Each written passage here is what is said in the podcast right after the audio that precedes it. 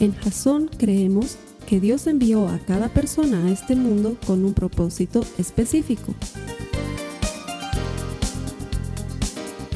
Nuestra misión es ayudarte a que tengas una relación personal con Jesús y a través de ella encuentres ese propósito para tu vida.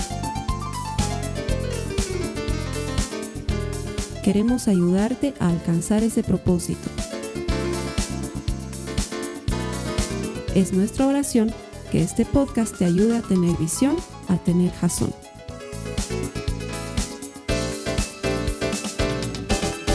Gracias por conectarte, bienvenido a Jazón. Estamos estrenando año 2018, mi oración durante las últimas semanas y hasta hoy ha sido pensando en ti.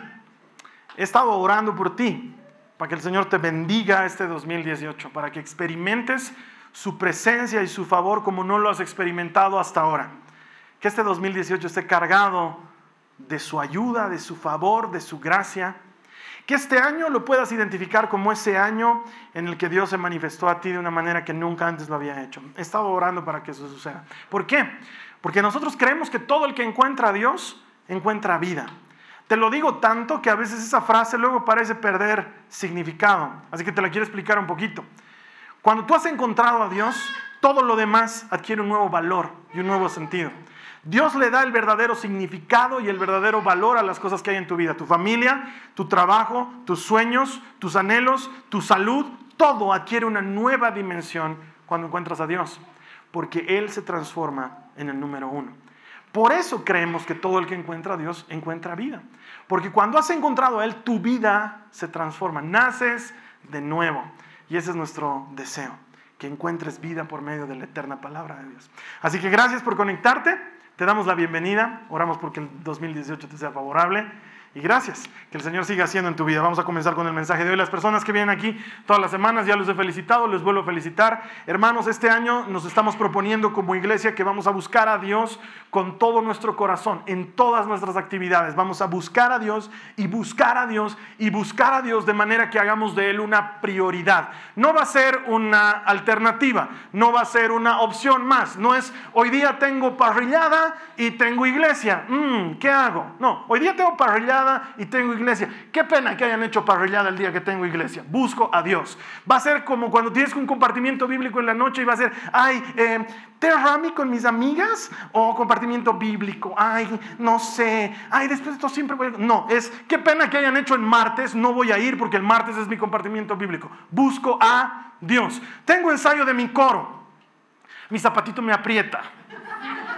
Mm. Con zapatito apretado vas a ir a tu ensayo de coro. ¿Por qué? Porque vamos a buscar a Dios y su presencia. Vamos a buscar a Dios y su presencia. De eso se trata este año. De manera que cuando estén concluyendo el 2018, tú puedes decir, he encontrado a Dios. Que puedes decir, Dios dice esto y esto otro. Dios me habló y me mostró esto. Y no que estemos a expensas de que alguien más te diga lo que Dios dice. Este año es año de buscar a Dios. ¿No tienes un plan de lectura bíblica? Búscate un plan ahorita mismo.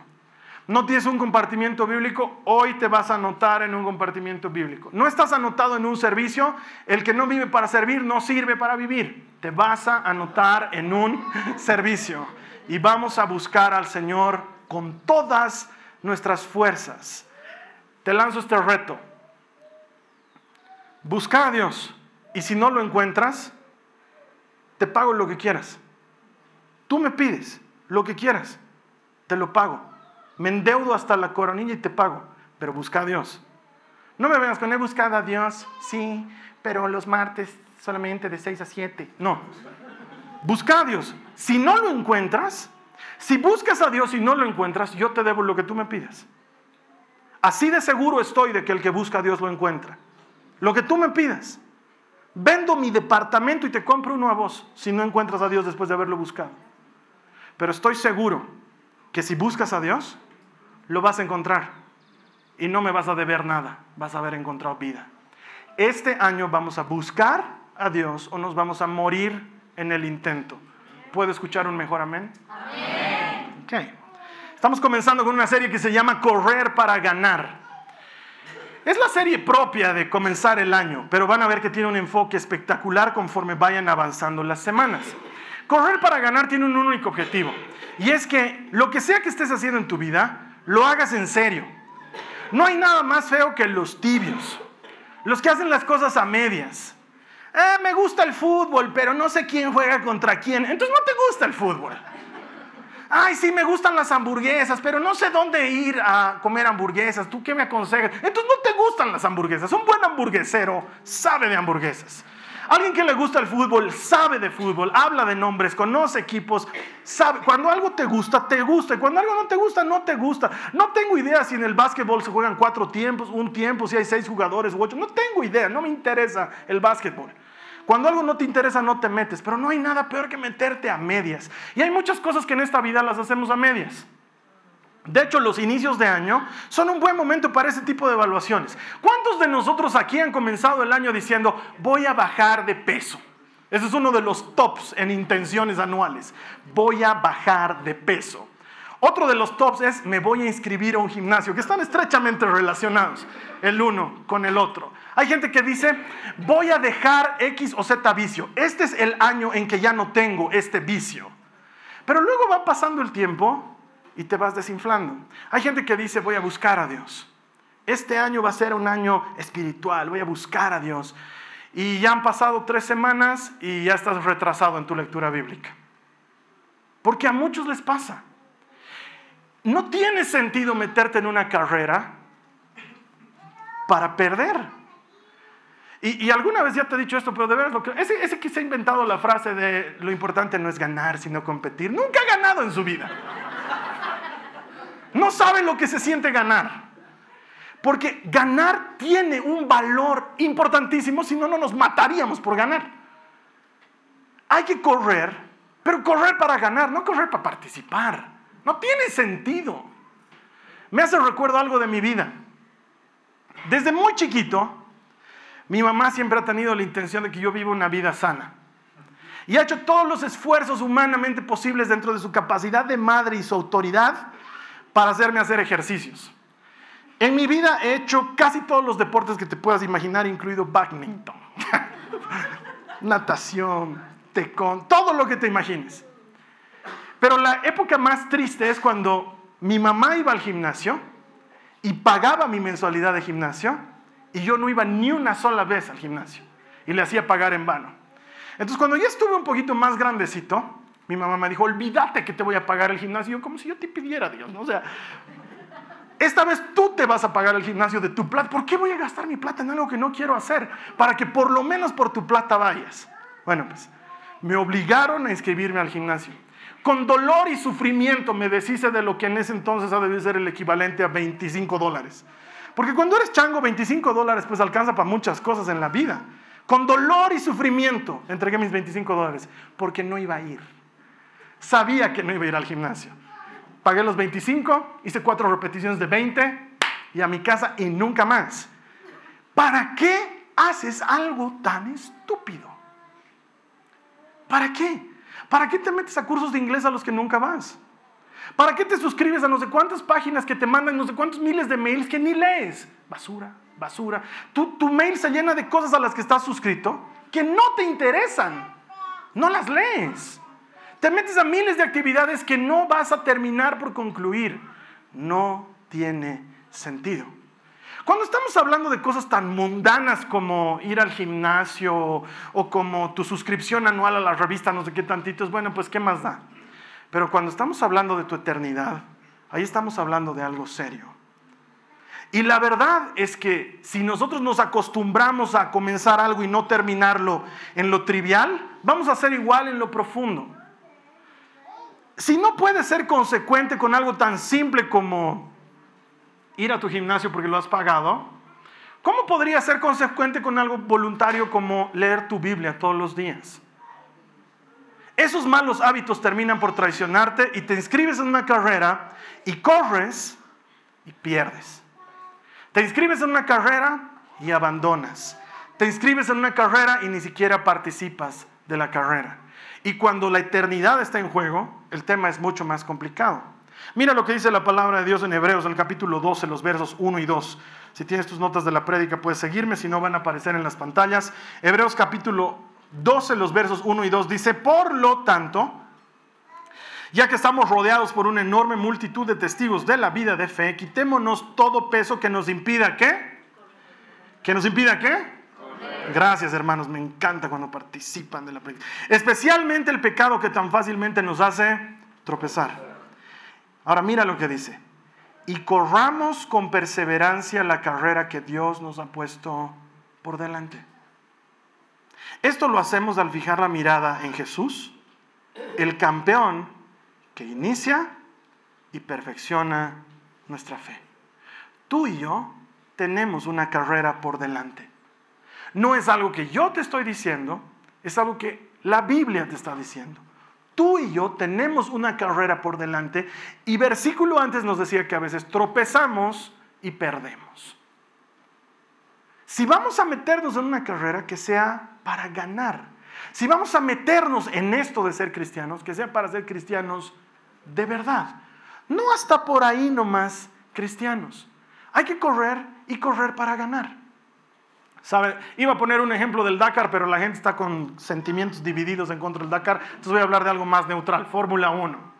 Desde chiquito a mí me encanta la Fórmula 1, siempre he visto Fórmula 1, pero hay algo que nunca me explicaba en mis años de inicio de Fórmula 1 porque me parecía la cosa más tonta. En Fórmula 1 hay 11 equipos que compiten. Dos corredores por equipo, eso es 22 competidores. Y sin embargo, el título siempre está peleándose entre dos o tres pilotos como mucho. Dos o tres, no hay más. No es que haya un cuarto ahí que la está peleando, nunca. Son dos o tres. Es más, ha habido una, una, tanda de años, por lo menos unos tres años, en la que había un piloto que se llama Michael Schumacher, que tanto ganaba que ya no tenía chiste ver la televisión porque ganaba y ganaba y ganaba y estaba por ganar, por hacerle ganar a su compañero, su compañero y le ganaba otra vez, o sea, ganaba y ganaba y ganaba. Entonces, en mis primeros años de Fórmula 1 yo me preguntaba, ¿para qué rayos hay 22? Deberían competirse entre cuatro nomás. No tiene sentido. Sí, no te pones a pensar, ¿qué haces tú cuando eres el número 19? Cuando llegas como 19, ¿qué festejas? No me imagino que, uh, ¿en qué, ¿en qué puesto has llegado? 19. ¿A quién le importa? Es más, los nombres, los apellidos del 19, del 20, no se saben. ¿Qué se apellidarán? De pronto entra a correr un mexicano que se apellida Sánchez. ¿A quién le importa? Sale 19, sale 22. ¿A quién le importa? Los que están peleando allá adelante sí son conocidos. Entonces de chico siempre me preguntaba, qué ridículo es, porque como te digo, yo no creo en eso de lo, lo importante es participar. Yo no creo en eso. Yo decía, ¿qué son? ¿Para qué se meten a perder? Bueno, pues luego me daba cuenta y luego aprendí, y luego con los comentarios y luego con estudiar un poquito más de Fórmula 1, aprendí que todos habían tenido sus propias carreritas individuales. Hay uno que está compitiendo por el título mundial de campeón de Fórmula 1 y otro que está peleándole. Generalmente dos escuderías, así se llaman los equipos. Dos están peleando. Pues. Pero las otras están peleando porque, por ejemplo, si tú eres una marca X, vamos a decir que hay zapatos Nike y los zapatos tuyos. ¿Sí? Tú has sacado tus zapatitos. Quieres hacerte ver por un público masivo. Entonces dices, ah, le pediré a Ferrari que utilice mis zapatos. Eso te cuesta millones de dólares.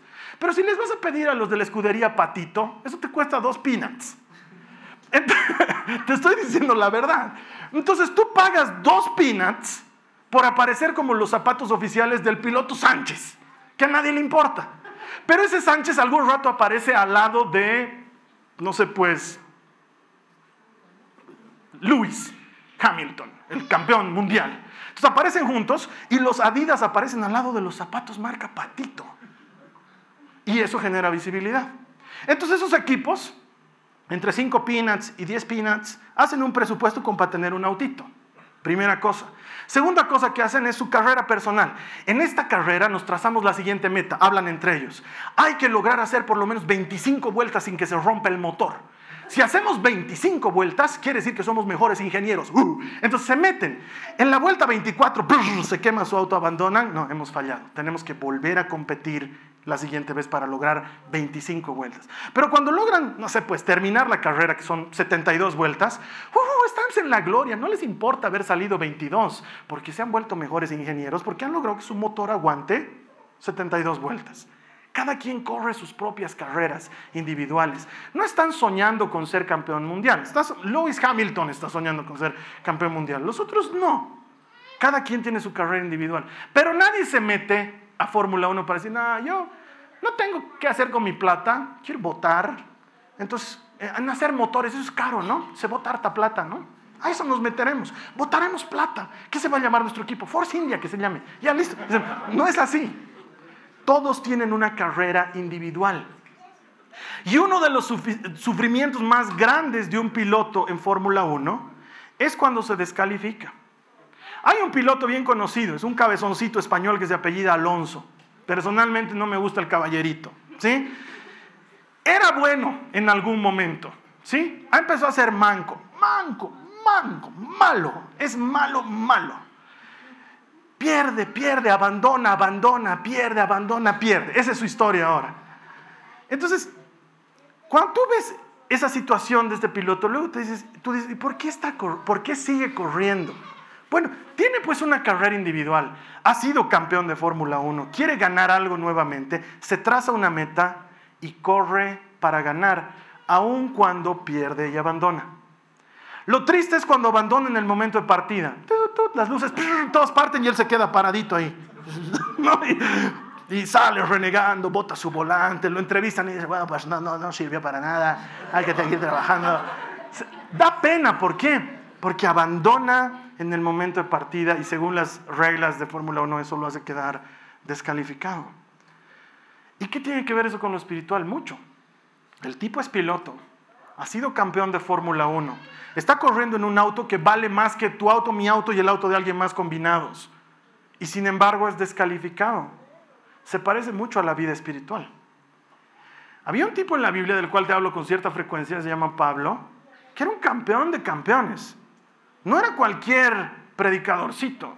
Era fundador de iglesias. Había sufrido una serie de persecuciones. Lo habían apedreado, golpeado y maltratado por causa del Evangelio en innumerables veces. Y este Pablo decía, tengo miedo de quedar descalificado. Porque si un campeón de Fórmula 1 puede quedar descalificado, cualquiera puede. Es más, lo dice con estas palabras. Mira lo que dice 1 Corintios 9, 24 al 27. Dice, no se dan cuenta que en una carrera todos corren, pero solo uno lleva el premio. Ah, ves que no soy yo el único que piensa que hay que correr para ganar. Así que corran, ¿qué dice? Corran para ganar. Todos los atletas se entrenan con disciplina, lo hacen para ganar un premio que se desvanecerá, pero nosotros lo hacemos por un premio eterno. Por eso yo corro cada paso con propósito.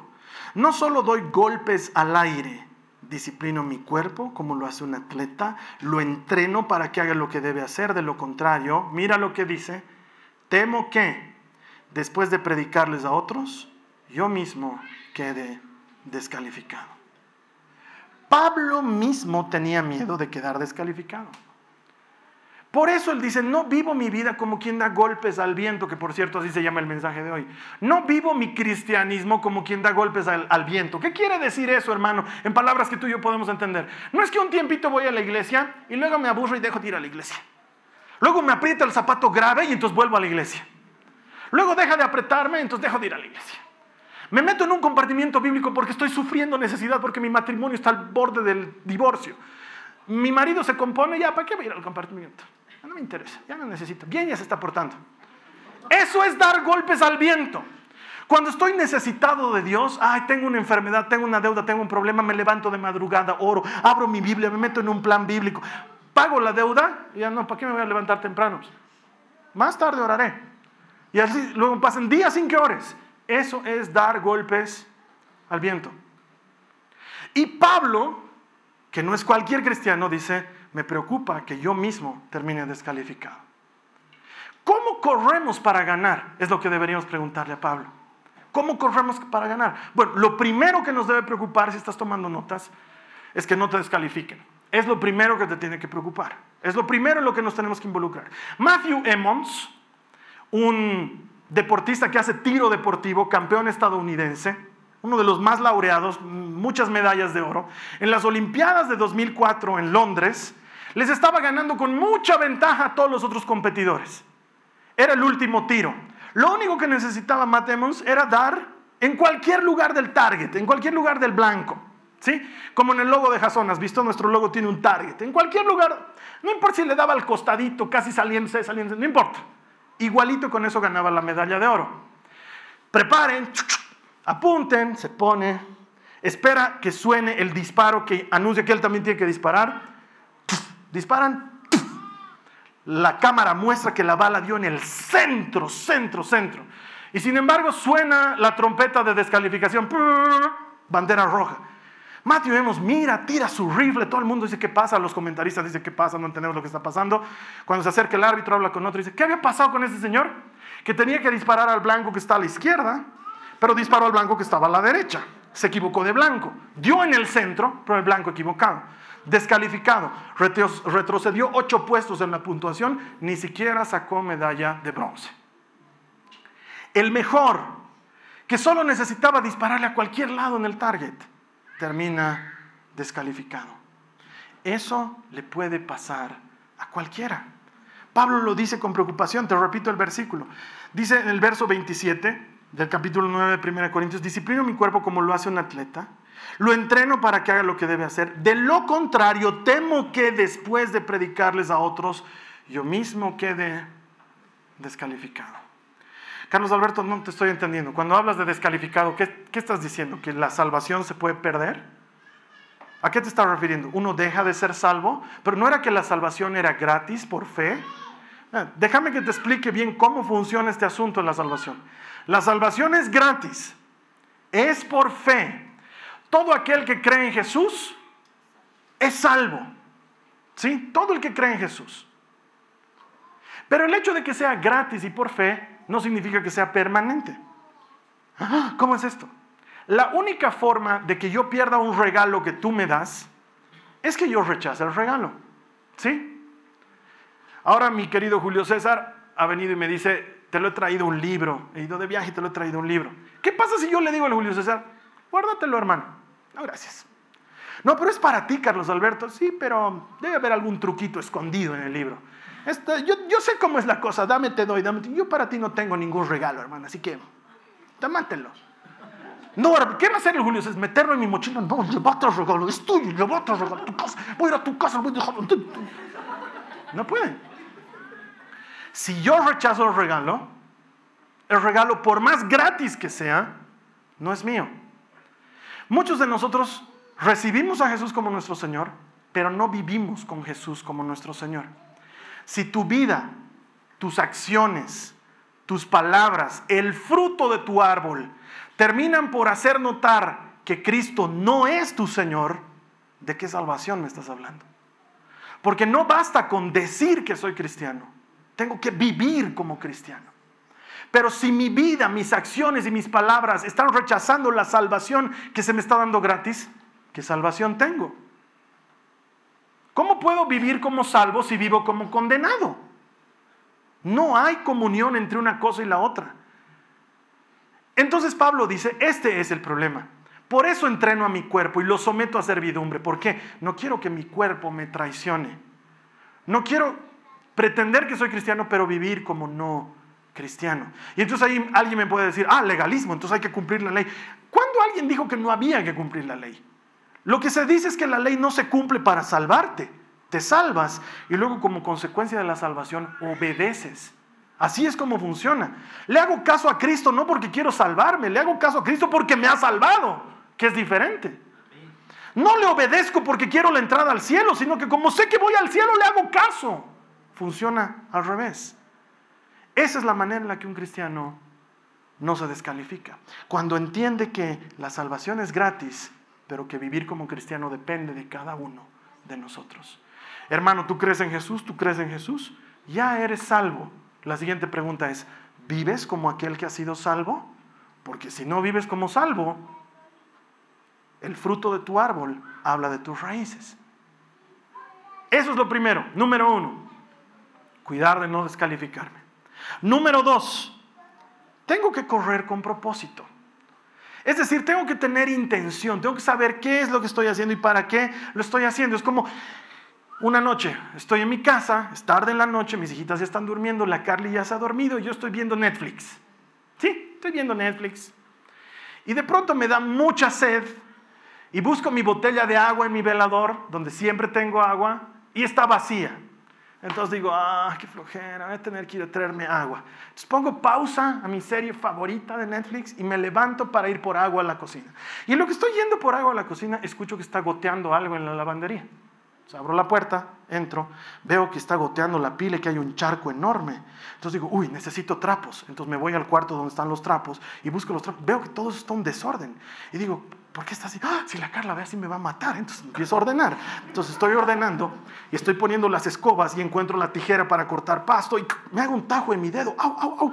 Me empieza a sangrar. Entonces voy al baño y busco una curita y en lo que busco la curita me levanto y me golpeo con el lavamanos y me estiro. Siento un dolor de cabeza espectacular. Entonces digo, no, esto no se cura si no es con una aspirina. Entonces empiezo a buscar un paracetamol. Levanto el paracetamol. Estoy yendo a la cocina para tomar. Vuelvo a ver al charco dentro de la lavandería. Entonces digo, solucionar el... Ah, necesitaba un trapo y luego voy al trapo. Ah, aquí me corta. Y luego me pregunto, ¿a qué me he levantado? ¿Qué hago con...? ¿Por qué me duele mi cabeza? Te ha debido pasar en algún momento y si no, a partir de los 30 pasa. Que estabas haciendo algo y luego dices, ¿para qué, qué estaba haciendo? Pasa. Eso es cuando no tienes propósito. Si, uno se levantara de la cama y dijera, voy a ir a tomar agua, y así se esté cayendo el techo, tú vas y tomas agua, cumplirías tu propósito.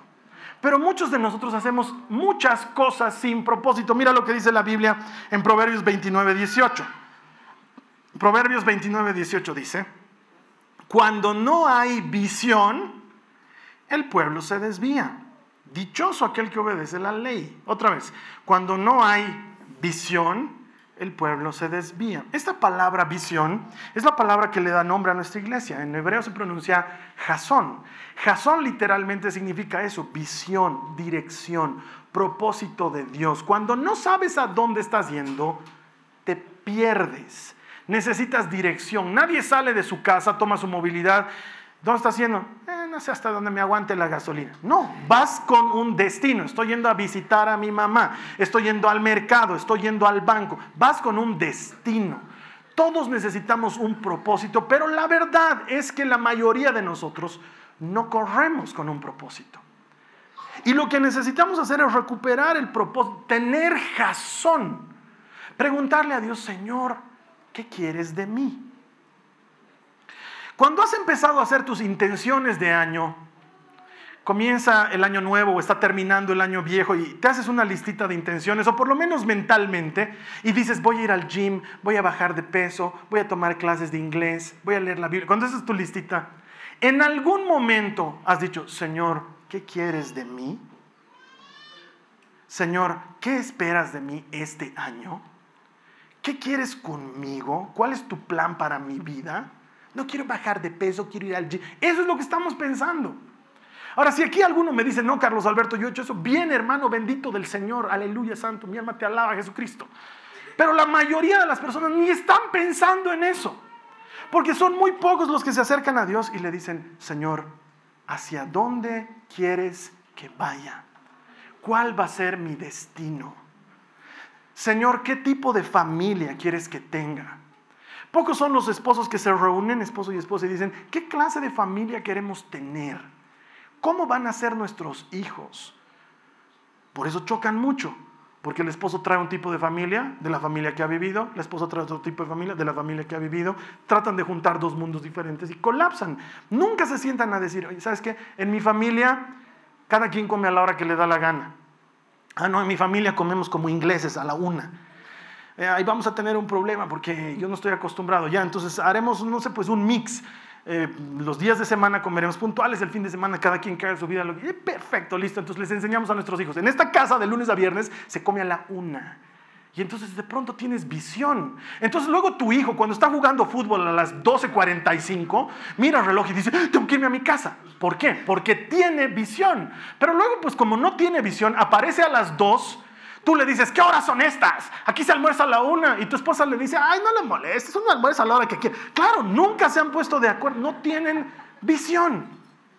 Pero los que tienen visión no se pierden, saben hacia dónde están caminando. Señor, ¿qué quieres de mí? ¿Qué estás esperando de mi vida? ¿Hacia dónde me estoy dirigiendo? Necesito visión para mi relación con Dios. ¿Cómo es tu relación con Dios? ¿Es una relación de cerrar tu cuarto y hablar con el Dios del secreto? ¿O es una relación tipo mensajes de emergencia? De, Señor, ayúdame, auxilio, Señor, zafame de esta, Señor, que no me miren, Señor, que mi esposo no se dé cuenta. ¿Cómo es tu relación con Dios? ¿Tiene propósito o no tiene propósito?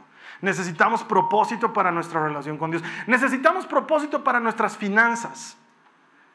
Gano lo que necesito, me alcanza para lo que gasto, gasto de más, ¿Cómo quiero terminar mis finanzas este año? El año pasado terminado acogotado. ¿Quiero volver a terminar así? Me he dado cuenta que tal o cual mes es flaco en mis finanzas. ¿Cómo lo voy a solucionar? Eso requiere propósito. Eso es lo que está diciendo la Biblia. Sin propósito todo se pierde. Con propósito encuentras el lugar hacia donde ir. No estás perdido.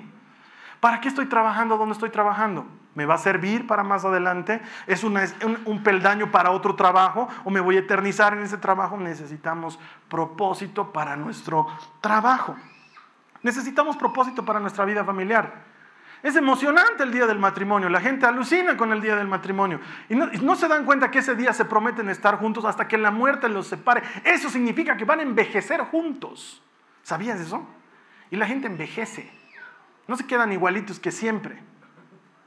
Sí, y tú también vas a envejecer. No te vas a quedar igual que siempre. Y te van a tener que aguantar, así como tú también vas a tener que aguantar.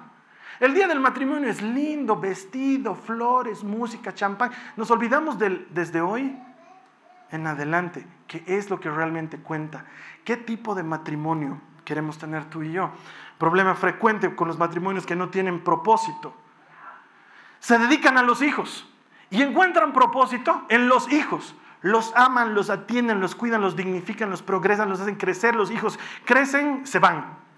Y luego el esposo y la esposa se vuelven a encontrar después de 25 años. Ah, seguimos viviendo juntos, ¿no? Sí.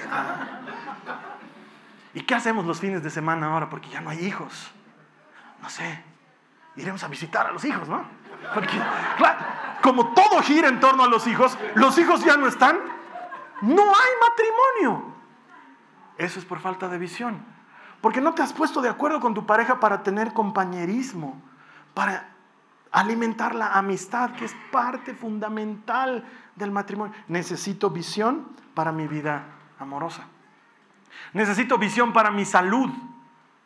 No puedo vivir a la loca, no puedo llenar mis arterias de triglicéridos, tengo que tener visión para lo que hago. No solamente es cuestión de cómo el mundo te lo pinta, que hay que comer sano, que no hay que matar animales.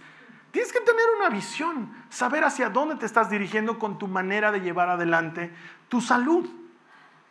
Eso es importante. Eso es correr para ganar, tener jazón, tener propósito. Y finalmente, Pablo dice que corre con disciplina para alcanzar la meta. Esto es como algo que me pasa en mi casa. Te he contado, teníamos una perrita en cierto momento de la vida en mi casa porque mis hijas querían tener perrita y la perrita dejó de ser su perrita y se transformó en mi perrita. Entonces, si yo estaba trabajando, la perrita estaba a mi lado. Si yo me levantaba, la perrita iba detrás. Me quiero entrar al baño, creo. O sea, no me sigas. Bueno, pues entonces un día hablamos con mis hijas, mi esposa y yo, les, porque era cansador. Llegamos en la noche, o la Carly tenía que sacarla en la noche, o yo tenía que sacarla en la noche, levantarse a 6 de la mañana. Entonces hablamos con mis hijas y les dije, ustedes han pedido perro, ustedes tienen que ser responsables del perro. Porque si no, ese perro se va. Entonces era sábado. Ese sábado la han bañado, le han hecho sus uñas, la han sacado a pasear, le han dado su comida, han vuelto, le han armado una casita en la casita, luego han sacado a pasear otra vez, a la hora de almuerzo ya se han ocupado. En la noche, no, papito, tú estás cansado, yo voy a salir, no sé qué. Eran más o menos las nueve de la noche, ya había pasado todo eso y la Nicole viene y me dice, es sábado, papá, ¿qué dices? Ya soy responsable cuidando perros, ¿no? ¿Cómo pues? Es un sábado. Eso se extiende en la vida. No puedes decir que eres responsable por hacer una vez. No puedes decir, ay, pero hoy día he venido a la iglesia. ¿Qué hacemos? Te aplaudiremos. Monumento te haremos, flores te pondremos, el reconocimiento al hermano que viene un domingo a la iglesia.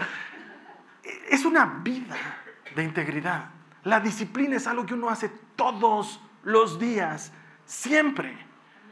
Es algo que no dejas de hacer. Es como bañarse, aunque no para todos. Uno se baña siempre. Pero es que es la verdad. No es que, ay, no, hoy día no me baño, pero ayer no te has bañado. Sí, pero ya tres días, ¿qué más da? No, no, no. La disciplina es algo que se hace consuetudinariamente. Mira lo que dice otra vez Hebreos 2, el verso 1 dice, corramos con perseverancia la carrera que Dios nos ha puesto por delante. Y aquí entra lo que te quiero decir. Y te lo he dicho desde un inicio antes de comenzar la prédica.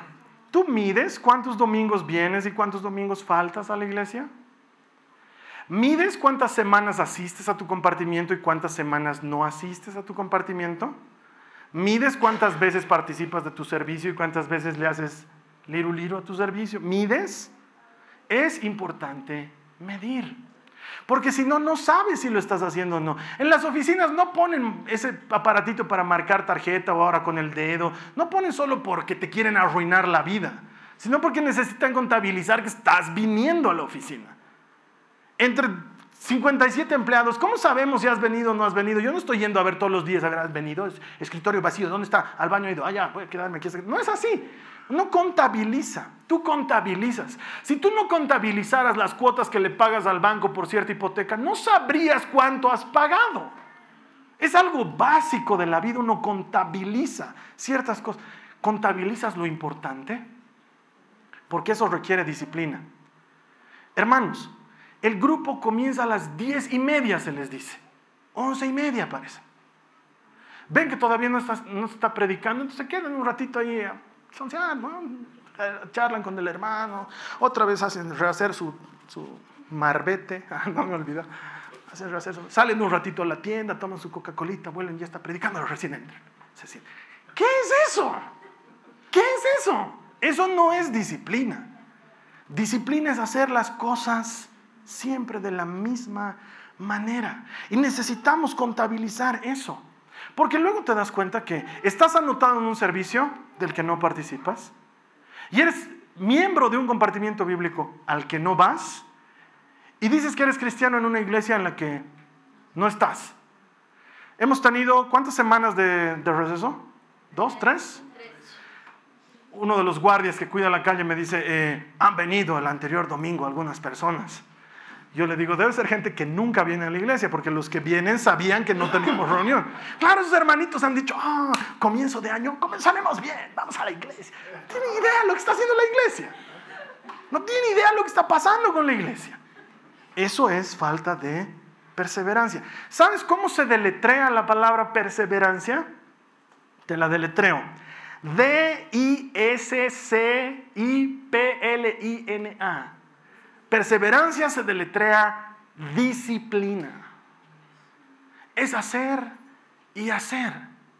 Aunque no tengo ganas, hago. Aunque no me gusta, hago. Aunque no siento, hago. Porque la gente dice, ¿sabes qué, hermano? Esta temporada estoy como frío. Estoy como, estoy atravesando un desierto. Entonces, ¿sabes qué? No siento orar. Lo siento mucho. Pero uno no ora porque siente orar. Uno ora porque es lo que un cristiano hace. Los cristianos oramos. ¿Sabes qué, hermano? Son dos años que no leo la Biblia. ¿Cómo haces vos para leer? Sí, el otro día pues, he cumplido 15 veces de leer la Biblia. La leí 15 veces durante 15 años. No es que le leí 15. Me ha tomado años. De, de hecho, he tenido dos años de receso. Comencé a estudiar, a leer la Biblia de principio a fin cuando estaba estudiando para ser predicador. Y tuve dos años de receso, cuando nació la Nicole y cuando nació la María Joaquina, que la vida no me daba para beber y leer la Biblia completa. No es que dejé de leerla, pero ya no la leía completa. 15 veces en mi vida la leí completa. La, última semana de diciembre cumplo y me pongo mi recordatorio, que es para mí, pongo en Twitter. He leído la Biblia 15 veces para no olvidarme. Y luego un hermano me dice, ay hermano, ¿cómo haces? Porque dos años que no leo la Biblia. dos años que no la lees completa. No, dos años que no leo la Biblia. ¿Eres cristiano? No puedes decir que eres cristiano y que no lees la Biblia. Es como que un jugador vaya a jugar fútbol sin cachos. No puedes, una cosa no va con la otra. Necesitamos perseverancia. En un principio es difícil, pero luego se vuelve posible. ¿Sabes cuál es el secreto? ¿Cuál es la técnica? Volverlo público. Di públicamente, no voy a faltar este año a la iglesia. Nombra un Pepe Grillo. ¿Sabes por qué le llamo Pepe Grillo? ¿Te acuerdas de Pinocho? ¿Te acuerdas de Pinocho? Pinocho, Pinocho quería cerveza y jugar billar. Y Pepe Grillo le decía, no, Pinocho, no podés hacer eso. ¿Te acuerdas? Y Pinocho le dice, pero Pepe Grillo, mira, yo también quiero. Y le salían las orejas, ¿te acuerdas? Pinocho, tenemos que regresar donde tu papá. Ese es Pepe Grillo, es la voz de tu conciencia, el que te mantiene en línea. ¿Sabes qué? Eso sucede cuando lo vuelves público. Cuando nombras a alguien responsable, cuando le dices a alguien, ¿sabes qué? No me vas a dejar faltar a la iglesia por favor te doy permiso para que me preguntes si estoy yendo, para que me motives a que vaya, para que me insistas. Esa persona se vuelve tu Pepe Grillo. ¿Quieres dejar de fumar? Entonces vas donde Cristo y le dices, Padre, abandono el cigarrillo en el nombre de Jesús. Y luego vas donde alguien más y le dices, he dejado de fumar. Si me ves fumando, me vas a llamar la atención.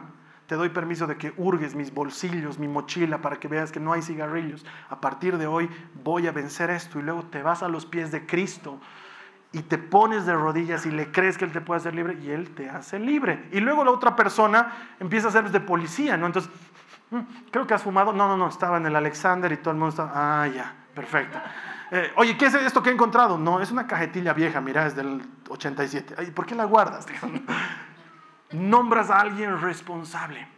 Hay planes de lectura bíblica que los puedes iniciar con un grupo de personas. No te metas pues en un plan de un año con un grupo de personas. Eso es un hábito que se... Métete en un plan de tres semanas con un grupo de personas. Y luego pregúntense, ¿estás leyendo? Sí, hermano, estoy leyendo. ¿Qué te ha parecido? ¿Has leído Isaías 37? Sí, hermano, he entendido. Eso es agarrar el hábito de disciplina y tener a alguien a quien rendirle cuentas. Pero si tú en la soledad de tu habitación dices, desde hoy ya no voy a hablar malas palabras, cuando sales y le dices al minibusero su vida en colores, con todo lo que le va a pasar, incluida su familia, nadie va a decir, pues, bueno, este hermano está luchando por ser mejor. nadie sabe que estás luchando por ser mejor, solo tú lo sabes, entonces no tienes a quien rendirle cuentas. Papá, este año voy a sacar buenas notas. Decir a tu esposa, este año no voy a gastar tanta plata en estas macanas. Te estoy dando mi número de cuenta para que tú sepas cuánto gasto y cuánto tengo. Este año voy a hacer tal y cual cosa con mis padres. Este año voy a hacer tal y cual cosa con mis estudios. Es decir, y nombra responsable a alguien. Y ese Pepe Grillo luego te va a decir, Pinocho, te estás olvidando. No leíste tu Biblia. Y entonces vas a leer tu Biblia y vas a adquirir disciplina y vas a correr para ganar. No te puedo describir la sensación extraordinaria que se siente cuando terminas algo que has comenzado. Luego cuando llego a diciembre y veo que he leído la Biblia 15 veces, no digo, oh, papá, 15 veces. No, digo, gracias Dios, un año más he estado apegado todos los días a tu palabra. ¿Han habido días buenos? Sí, han habido días malos también, pero tu palabra no me ha faltado. ¿Han habido días que he estado bien? Sí, han habido días que he estado mal también, pero tu palabra no me ha faltado. Ha habido una constante y se ha llamado esto. No sabes lo espectacular que es. El año pasado te dije, estoy comenzando un diario. Alguien se debe acordar. Estoy comenzando a escribir un diario y voy a mantenerme en eso. Hoy te puedo decir, no he dejado de escribir ni un solo día. Han habido días ridículos, han habido cosas que ni merecían ser escritas, pero yo quería tener esa disciplina. Hoy la tengo en el bolsillo. Disciplina. No escribo porque tengo ganas, no escribo porque hoy día me ha ido bien y voy a guardar la entrada del concierto al que he ido. No, escribo. Escribo porque al año, cuando pase por este mismo miserable día, quiero ver que el día es diferente al año, cuando pase por esta misma situación, quiero ver qué has hecho tú, Señor, y cómo lo has transformado. Y por eso vuelvo y escribo y me he puesto la disciplina. No soy mejor que nadie. Soy muy indisciplinado. Pero quiero correr para ganar, porque para mí no funciona eso de, ah, lo importante es competir. Al final tenía su intención de hacer diario, ¿no? La intención es lo que cuenta. La intención no cuenta para nada. Lo que cuenta es que cumplas lo que has dicho que ibas a hacer. Este año, hermana, hermano, no sé cuántas cosas te has propuesto. No te recomiendo que te propongas muchas cosas. Te recomiendo que cumplas una. Que termines una. Que corras para ganar. Que cuando estés terminando digas, hecho está. Consumado es. Cumplido es. No hay nada más satisfactorio que comenzar algo y luego terminarlo. Pablo dice, tengo miedo de quedar descalificado. Pablo, Pablo, él fundó las iglesias de Éfeso, Galacia, Ponto, Capadocia. Pablo, si él tiene miedo, nosotros, ¿qué nos garantiza que mañana vamos a estar aquí? Correremos con propósito, correremos para ganar. De tal manera que al año, si el Señor nos da vida y estamos predicando aquí en este mismo lugar o donde el Señor nos tenga, digamos, cumplido es. He corrido para ganar y he ganado carrera. Yo te voy a invitar ahí que donde estés, cerramos nuestros ojos y vamos a orar. Primero, ahí con los ojos cerrados, vamos a elegir, elijamos poner a Dios como nuestra prioridad. Segundo, elijamos pedirle a Dios que nos ayude a ser perseverantes. Y tercero, dejemos de dar golpes al viento. Con nuestra oración le vamos a manifestar a Dios nuestro deseo, nuestra intención de correr para ganar, de tener propósito en la vida. Si este es tu deseo, te invito a que ores conmigo. Dile al Señor Jesús, Señor, escojo ponerte a ti como número uno en mi vida. Es más, hermano, si tú estás haciendo esto, el hermano de al lado que sea tu testigo de tu Pepe Grillo ahorita, dile, en serio, te estoy hablando, dile al hermano de al lado, hermano, por si acaso estoy poniendo al Señor como número uno Tú eres testigo de que ahorita lo estoy En serio, dile. El que no se anime no lo está poniendo de número uno. Dile ahorita al que está. Claro. ¿Se creen que soy sonso? Dile al hermano, hermano, estoy poniendo al Señor como número. Tú eres testigo. Tú eres testigo. Tú eres testigo. Ok, seguimos orando. Señor, tú eres el número uno. Con testigo. Tú eres el número uno en mi vida. Antes que cualquier compromiso, antes que cualquier actividad, antes que cualquier macana, tú eres el número uno. Antes que todo. Señor, dame perseverancia. Porque sé que tenerte como número uno es difícil. Demanda disciplina. Pero quiero ser disciplinado. Quiero correr para ganar. Me he cansado de dar golpes al viento. Me he cansado de comenzar y no terminar. Hoy te elijo a ti y voy a correr para ganar.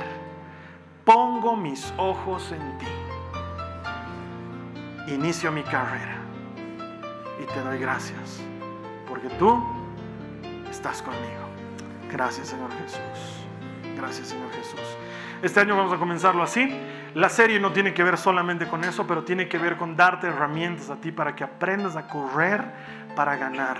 Estamos corriendo una carrera, lo hemos leído en Hebreos, el Señor dice que tenemos una carrera que pongamos nuestros ojos en Cristo de manera que corramos bien la carrera. La siguiente semana vamos a seguir viendo un poco más de cómo correr para ganar. Yo te invito a que me ayudes y compartas este servicio a alguien más. La gente aquí en la iglesia hoy ha hecho check-in en Facebook ha dicho, he venido a la iglesia. ¿Qué tal si tú me ayudas compartiendo este mensaje? Es bien sencillito. Lo único que tienes que hacer es utilizar uno de los botones que aparece debajo mío y compartírselos a alguien más. Es gratis cualquier persona puede acceder a este servicio desde cualquier lugar del mundo y recibir el mismo mensaje. ¿Quién sabe? Hay alguien ahí que está necesitando esto. Alguien de esos que comienza y nunca termina. Tú lo conoces, compártele la palabra y juntos hagamos que el reino de Dios crezca. Así tú y yo vamos a poder celebrar que todo el que encuentra a Dios encuentra bien. Te veo aquí la siguiente semana. Que el Señor te bendiga. Amén. Esta ha sido una producción de Jason Cristianos con Propósito. Para mayor información sobre nuestra iglesia o sobre el propósito de Dios para tu vida, visita nuestro sitio web www.jason.info. Allí encontrarás muchos recursos para animarte en tu relación con Dios, enseñanzas, nuestro blog, prédicas y mucho más.